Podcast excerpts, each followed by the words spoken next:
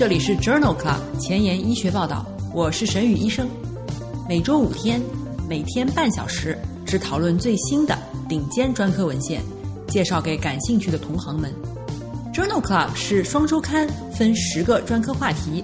这一周五天分别是风湿免疫科、泌尿科、血液科、妇产科和儿科。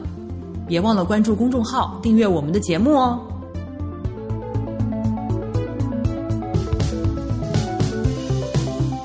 多听众给我留言，询问是否有某个专科的讨论群，或者某个专科的研究进展，或者麻烦我帮他对于某一个专业领域进行文献检索。首先，特别感谢这些听众朋友对我节目的喜爱，对我文献检索能力的肯定。但是，作为一个人的团队，每天介绍十二篇文章，从选题、选稿、搜索文献、翻译、整理。录音校对到发布宣传都是我一个人，至少要花六七个小时的时间。精力所限，我实在无法一一满足你们的要求。今天我想花几分钟时间聊一下节目和讨论群设置的初衷。顶级期刊非常喜欢团队合作的文章，编辑们非常清楚，大多数的医生过于关注自己的领域，团队合作十分难得。比尔盖茨曾经说过。世界需要更多的博才，因为专才已经太多了。即使你不是博才，如果你能把学科之间的点连起来，这种连接的能力也是十分珍贵和稀有的。这就是为什么我把我的节目分成了十个领域。我的意图是让一个专科医生听十个专科话题，而不是每一个专科医生只听自己的专科话题。每天接受一点点不同领域的影响。逐渐习惯从其他领域的角度去思考问题。其次，搞科研要有创新的想法，创新来自于灵感，灵感来自于对大量高质量文献的积累。通过来自多领域的信息刺激，创造力才能被激发出来。我知道的，你有时候会有一个想法，但是没有查文献，所以不敢说出口；查了文献，又觉得大海捞针。好不容易查到了文献，发现别人已经做过了。重点是，如果每天你听我的节目，每周六十篇高质量的文献，每年就是三千篇顶级文章，渐渐的会发展出一种对好课题、好设计的直觉，也能感觉出什么是顶尖杂志编辑们喜欢的课题。听 Journal Club，目的就是让你通过大量的持续的接触。推断出编辑到底喜欢什么。总之一句话，我的意图是让一个人听十个节目，而不是十个人听十个节目。嗯，废话少说，我们的节目马上就要开始啦。今日头条：一，FDA 批准乐伐替尼帕博利珠单抗联合治疗晚期子宫内膜癌。二，JAMA。绝经期激素治疗与乳腺癌发病率的关系。三，JAMA，妊娠期心血管健康与子代青春期心血管健康之间的关系。四，Neurology，癫痫孕妇胎儿丢失和畸形的风险。五，Science 子刊，纳米技术生殖道给药预防早产。这里是 Journal Club 前沿医学报道。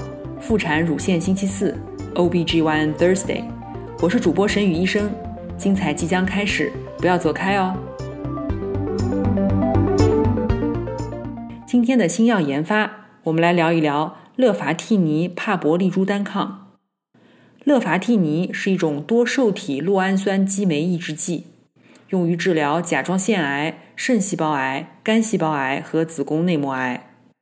帕博利珠单抗是2014年上市的靶向 PD-1 的单克隆抗体。2019年9月，FDA 批准乐伐替尼和帕博利珠单抗联合治疗晚期子宫内膜癌。关于乐伐替尼帕博利珠单抗联合治疗晚期子宫内膜癌的临床研究，于2020年9月发表在《Journal of Clinical Oncology》杂志上。晚期子宫内膜癌患者的治疗选择十分有限。文章汇报了接受乐伐替尼帕博利珠单抗联合治疗的晚期子宫内膜癌患者队列的最终疗效分析结果。研究纳入了一百零八例晚期子宫内膜癌患者，均接受乐伐替尼帕博利珠单抗联合治疗。乐伐替尼二十毫克 QD 口服，帕博利珠单抗两百毫克，三周一次静脉注射。平均随访十八个月，第二十四周。客观缓解率为百分之三十八，在微卫星不稳定型肿瘤的亚组当中，二十四周的客观缓解率为百分之六十三；在微卫星稳定型肿瘤当中为百分之三十六。对于之前接受治疗的患者，中位缓解时间为二十一个月，中位无进展生存期为七点四个月，中位总生存期为十六个月。三分之二的患者发生了严重的治疗相关不良事件。这项临床研究认为，乐伐替尼帕博利珠单抗联合治疗晚期子宫内膜癌显示出了良好的抗肿瘤的活性。今天的临床实践，我们来聊一聊乳腺癌。乳腺癌是仅次于肺癌的全球第二大恶性肿瘤，女性癌症致死的主要原因。癌性病变的典型特征是质硬、固定不动、边缘不规则的单个主要病灶。局部进展期病变可伴有腋淋巴结肿大、乳腺皮肤橘皮征。上皮性乳腺癌是最常见的组织学类型，包括浸润性导管癌、浸润性小叶癌、混合性导管小叶癌。分子亚型包括管腔亚型。通常表现为雌激素受体阳性，人表皮生长因子受体二负极亚型占百分之十五，通常表现为 HER2 阳性，E 二和孕酮受体 P 二阴性，以及基底细胞样亚型约占百分之十三，表现为三阴乳腺癌。节目曾经在去年十二月份的第二十九期妇产乳腺星期四节目。和今年二月份的第六十九期妇产乳腺星期四节目当中聊过乳腺癌。对于相关最新文献感兴趣的朋友，可以点击链接反复收听节目哦。今天分享的第一篇文章发表在二零二零年七月的《JAMA》杂志上。这是一项随机临床研究的长期随访结果，讨论了绝经期激素治疗与乳腺癌发病率、死亡率的关联性。研究旨在评估使用雌激素联合黄体酮，或者是单用雌激素与乳腺癌发病率、死亡率的关系。一共包括了两万七千例绝经后的女性，其中子宫保留的女性随机给予雌孕激素或安慰剂，子宫切除的女性随机给予雌激素或安慰剂。雌孕激素组随访五点六年，雌激素组随访七点二年。与安慰剂比较，子宫切除后绝经期女性使用雌激素显著降低乳腺癌的发病率，风险比为零点七八，而且乳腺癌死亡率显著下降，风险比为零点六零。子宫保留的绝经期女性使用雌孕激素可以显著升高乳腺癌的发病率，风险比为一点二八，但是乳腺癌死亡率没有差异。这项长期随访的临床研究认为。子宫切除术后，绝经期女性使用雌激素可以降低乳腺癌的发病率和死亡率，但是子宫保留的绝经期女性使用雌孕激素可以增加乳腺癌发病率，死亡率没有显著差异。今天分享的第二篇文章发表在《Lancet》柳叶刀杂志二零一九年十二月刊上。这项 ibis to 研究的长期随访结果讨论了。阿那曲唑预防乳腺癌的作用。阿那曲唑是一种选择性雌激素受体调节剂，用于绝经后晚期乳腺癌的治疗。IBIS-2 研究旨在评价其对乳腺癌的预防作用。这是一项国际随机双盲安慰剂对照的研究，招募了三千八百例乳腺癌高风险的绝经后女性，随机分配至阿那曲唑一毫克 QD。或者是匹配的安慰剂组，持续五年。在随访当中，阿那曲唑治疗组比安慰剂组显著降低了高危妇女患乳腺癌的风险，分别为三十五例和八十九例。下降幅度较大。这一部分研究已经发表在了2013年《Lancet》柳叶刀杂志上。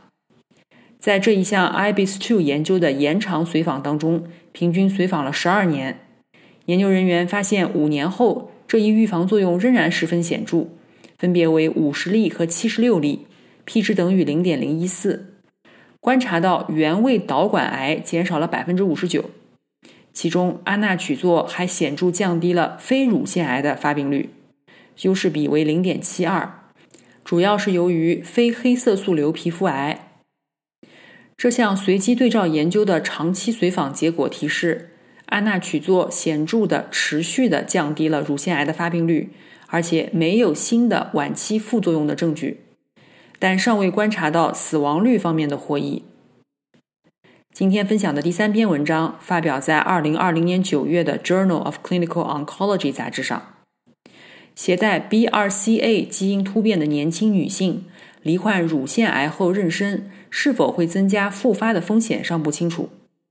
在这一项国际性多中心与医院为基础的回顾性队列研究当中，纳入了四十岁以下侵袭性早期乳腺癌，并且携带 BRCA 基因突变的一千两百例患者，其中 BRCA1 基因突变八百例。BRCA2 基因突变四百例，BRCA12 基因突变十一例，一百九十五例患者至少妊娠一次。在乳腺癌诊断以后，患者的平均随访时间为八点三年。在随访当中，人工流产十六例，自然流产二十例。在一百五十例分娩患者中，妊娠并发症和先天性异常的比例分别为百分之十一和百分之一点八。不带病生存期和总生存期在妊娠组和非妊娠组之间没有统计学差异，因此这项回顾性的队列研究认为，BRCA 基因突变的乳腺癌患者妊娠是安全的，产妇和新生儿不良结局没有显著增加。今天分享的最后一篇文章发表在2020年10月的《Lancet Oncology》杂志上，这项 Plasma Match 研究。旨在讨论循环肿瘤 DNA 检测指导晚期乳腺癌治疗。虽然分子检测是癌症治疗的方向，但是分子检测在大部分晚期乳腺癌患者中的应用受到限制，原因是检测法的局限和缺乏可选用的治疗方案。这一项多中心前瞻性开放标签的二 A 期临床研究，纳入了一百四十三例转移性乳腺癌患者。这些患者携带罕见的但有可能作为治疗靶点的突变。研究的目的是评估循环肿瘤 DNA 检测在指导治疗方面的作用。一百三十六例患者的循环肿瘤 DNA 检测和七例患者的既往肿瘤测序确定了四种突变：ESR1、HER2、AKT1 和 PTEN。患者被纳入四个队列之一，占比百分之六十的 ESR1 突变患者接受了福维斯群治疗，队列 A；占比百分之十五的 HER2 突变患者接受了莱纳替尼联合或不联合福维斯群治疗，队列 B；占比百分之十三的 AKT1 突变雌激素受体阳性乳腺癌患者接受了福维斯群。以及在研药物卡比替布的治疗，队列 C，占比百分之十三的 AKT1 突变雌激素受体阴性乳腺癌，或者是 PTEN 突变的患者接受了在研药物卡比替布的治疗，队列 D。循环肿瘤 DNA 检测在两周内出结果，并且与组织测序的结果基本一致，在队列 B 和队列 C 当中。靶向 HER2 和 AKT1 突变的疗法分别达到了百分之二十五和百分之二十二的肿瘤缓解率，队列 A 和队列 D 没有达到成功阈值。这项 Plasma Match 研究认为，对于循环肿瘤 DNA 的快速基因分型，确定了可从靶向治疗中受益的 HER2 和 AKT1 突变患者。目前的问题可能还是缺乏有效治疗。比如 ESR1 突变很常见，但目前唯一的选择是二十年前研发出的药物。今天临床实践的第二部分，我们来聊一聊妊娠期高血压。妊娠二十周以后，女性新发高血压，但没有蛋白尿或者新发靶器官障碍，则诊断为妊娠期高血压。收缩压大于一百六十毫米汞柱和或舒张压大于一百一十毫米汞柱。根据二零一九年美国妇产科医师学会的建议，无论是否有其他表现，应当直接诊断为重度子痫前期，也就是以前所说的重度妊娠高血压。更名的原因是，即使没有蛋白尿，妊娠诱发的重度血压升高也可能导致严重的不良事件。产后大于十二周后，血压仍然高于正常，诊断为慢性高血压。危险因素包括子痫前期的既往史、糖尿病合并妊娠、缓进型高血压、妊娠前肥胖、系统性红斑狼疮、抗心磷脂综合症、慢性肾脏病、首次妊娠、多胎妊娠、高龄孕产妇以及运用辅助生殖技术。节目曾经在二零二零年十一月份的零九期妇产乳腺星期四节目当中聊过妊娠期高血压，有兴趣的朋友可以重复收听哦。今天分享的第一篇文章是二零二零年八月发表在《妇产科学杂志》上的前瞻性病例队列研究，讨论了妊娠早期血压升高和孕产妇和新生儿并发症之间的关系。研究的目的是分析。孕二十周以前的高血压是否会增加子痫前期和孕产妇、新生儿的并发症？研究对于一万八千例孕妇进行了跟踪随访。二十周以前，百分之七十五的女性血压正常，百分之五点四为一级高血压，百分之五点五为二级高血压。先兆子痫的风险随着血压的升高而逐步增加，正常血压风险为百分之四点七。一级高血压风险为百分之十二点三，二级高血压高达百分之三十。合并妊娠期糖尿病的孕妇在高血压患者中更常见，一级高血压达百分之十一，二级高血压为百分之十四。二级高血压的孕产妇严重并发症发病率升高二点九九倍，新生儿并发症发生率增加二点六九倍。这项研究认为。二十周前，孕妇血压升高，发生先兆子痫的风险增加。同样是在《妇产科学杂志》二零二零年七月刊上发表了一项回顾性的队列研究，讨论了妊娠期高血压和早发或晚发高血压相关疾病。这一项包含了一千四百多万患者的回顾性队列研究中，应用了二零一四年至二零一七年美国人口统计数据。他们评估了分娩时 BMI 指数与早发性和迟发性妊娠期高血压疾病之间的关系。BMI 分类如下：非肥胖十八至二十九，一级肥胖三十至三十五，二级肥胖三十五至四十，三级肥胖大于四十公斤每平方米。主要结局是三十四周以前早发性妊娠期高血压疾病。或者是三十四周以后迟发性妊娠期高血压疾病，包括妊娠高血压、先兆子痫和子痫。在这一项针对孕产妇年龄、族裔、教育程度、婚姻状况、产前护理、吸烟状况、未经产状况、糖尿病和妊娠期体重增加进行校对的分析当中，早发性和迟发性妊娠期高血压风险。均随着 BMI 的增加而增加。与非肥胖的女性相比，肥胖女性出现提前分娩、早发性高血压疾病的可能性增加。一级肥胖风险比1.13，二级肥胖风险比1.57，三级肥胖风险比2.18。迟发性妊娠期高血压疾病的风险与 BMI 增加之间的关联性更为密切，风险比在一级肥胖中为1.71。二级肥胖二点六，三级肥胖三点九三。这项回顾性队列分析认为，孕妇肥胖程度增加与妊娠高血压、先兆子痫和子痫风险增加有关。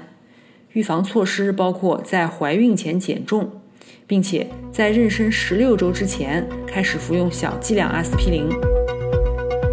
今天分享的第三篇文章是一项基于人群的队列研究。发表在2021年2月的《妇产科学杂志》上。目的是评估妊娠期高血压与妊娠后不良事件，包括慢性肾脏病、主要心血管不良事件之间的关系。这项大型的队列研究对于2004至2015年台湾岛健康数据库中记录的3万例妊娠期高血压女性以及11万例匹配的没有妊娠期高血压的女性进行了分析，并且对所有女性进行随访。直到他们出现慢性肾脏病或重大的心血管不良事件，或者至二零一五年底，与对照组的女性相比，患有妊娠期高血压的妇女此后慢性肾脏病和主要不良心血管事件的风险均增加，风险比为五点二和二点二。在调整了潜在的混杂因素以后，妊娠期高血压与慢性肾脏病的高风险相关，风险比四点二六。主要心血管不良事件的风险比为二点一五，因此作者认为，有妊娠期高血压的妇女此后发生慢性肾脏病和主要心血管不良事件的风险更高。今天分享的最后一篇文章是发表在《JAMA》杂志二零二一年二月刊上的哈珀研究。哈珀研究的目的是讨论了母体妊娠期心血管健康与子代心血管健康之间的关系。文章使用了哈珀研究和哈珀研究随访结果，分析了两千三百对母子，测定了妊娠二十八周时母亲的 BMI、血压、胆固醇、葡萄糖水平以及吸烟状况。根据妊娠指南，每个指标都被分为较好水平、中等水平和较差水平。孕妇的平均年龄二十九岁，儿童的平均年龄十三岁。怀孕期间平均的心血管健康评分为八点六分，十分为满分。约有三分之一的孕妇所有指标都比较好，约有三分之一的孕妇存在一个以上的指标中等，约百分之二十九的孕妇存在一个指标较差，两个以上指标较差的比例占百分之六。在所有指标都很好的母亲的子女当中，所有指标都很好的比例达百分之四十二。两个指标以上较差的比例很低，只有百分之二点六。两个以上指标较差的母亲产下的子女当中，所有指标都理想的比例为百分之三十，两个以上指标较差的比例百分之十。母亲怀孕期间心血管健康状况，一个指标中等，一个指标较差，两个指标较差，则子代当中两个指标较差的风险升高。风险比分别为二点一五、三点三二和七点八二。这项跨国队列当中，妊娠二十八周时更好的母体心血管健康与子代十到十四岁时的更好的心血管健康显著相关。今天的交叉学科板块，我们来聊一篇神经科和妇产科相交叉的文章。这篇文章发表在《Neurology》杂志二零二零年四月刊上。Monad 研究目的是讨论癫痫孕妇胎儿丢失和畸形的风险。这项研究是由美国国立卫生院资助的前瞻性观察性的多中心研究，纳入了2012年至2016年之间的350例癫痫孕妇以及105例健康对照组。与健康的孕妇相比，严重不良胎儿结局多发生在癫痫孕妇当中。分别为百分之八和百分之一点九，比值比四点四五。胎儿丢失发生率为百分之二点八和百分之零。严重先天性畸形发生率分别为百分之五点二和百分之一点九，比值比二点八六。癫痫孕妇中没有发现胎儿丢失与急性癫痫发作相关。结果不受孕周、叶酸水平、意外怀孕、既往妊娠史。或者是抗癫痫药物的血药浓度水平的影响，父母的先天畸形家族史与胎儿不良结局升高略有相关，p 值等于零点零四六。这项研究评估了抗癫痫药物血药浓度水平和孕期叶酸水平对胎儿不良结局的影响，但是分析受到小样本的限制，总体的严重不良胎儿结局的发生率很低。今天的前沿医学板块，我们来聊一聊纳米技术生殖道给药预防早产。文章发表在二零二一年一月的《Science Translational Medicine》Science 子刊上。炎症每年导致全球近四百万例的早产。来自约翰霍普金斯大学的研究人员观察到，全生的十七 A 羟孕酮己酸酯和阴道孕酮凝胶都不足以预防炎症诱导的早产。但是在宫内炎症的小鼠模型当中，阴道内给予组蛋白去乙酰化酶抑制剂纳米旋液加上孕酮，可以预防早产。活产的幼崽神经发育正常。在体外人子宫肌细胞的实验当中，P 四组蛋白去乙酰化酶联合抑制剂可以提高孕酮受体 B 的稳定性，抑制细胞收缩，促进 P 四的抗炎作用。这项临床前期的动物模型实验当中认为，阴道给药可以防止宫内炎症诱导的早产。今天的 COVID-19 板块，我们来聊一聊。胎盘和蜕膜上 SARS-CoV-2 病毒进入相关基因的表达，这项基础研究发表在2021年3月的美国妇产科学杂志上。尽管有证据证明 SARS-CoV-2 病毒可以入侵人类的胎盘，但是胎盘上是否表达血管紧张素转化酶二 ACE2 和跨膜蛋白酶丝氨酸二 TMPRSS2？等病毒进入的介质的信息十分有限，这些介质的表达是否与先兆子痫或早产相关也不清楚。这一点很重要，因为妊娠期蜕膜和胎盘的 ACE2 和 TMPRSS2 的表达可能影响到 SARS-CoV-2 病毒垂直传播的可能性。这项基础研究的目的是探讨正常孕产妇、早产孕妇。先兆子痫孕妇的胎盘和蜕膜当中，ACE2 和 TMPRSS2 基因的表达情况。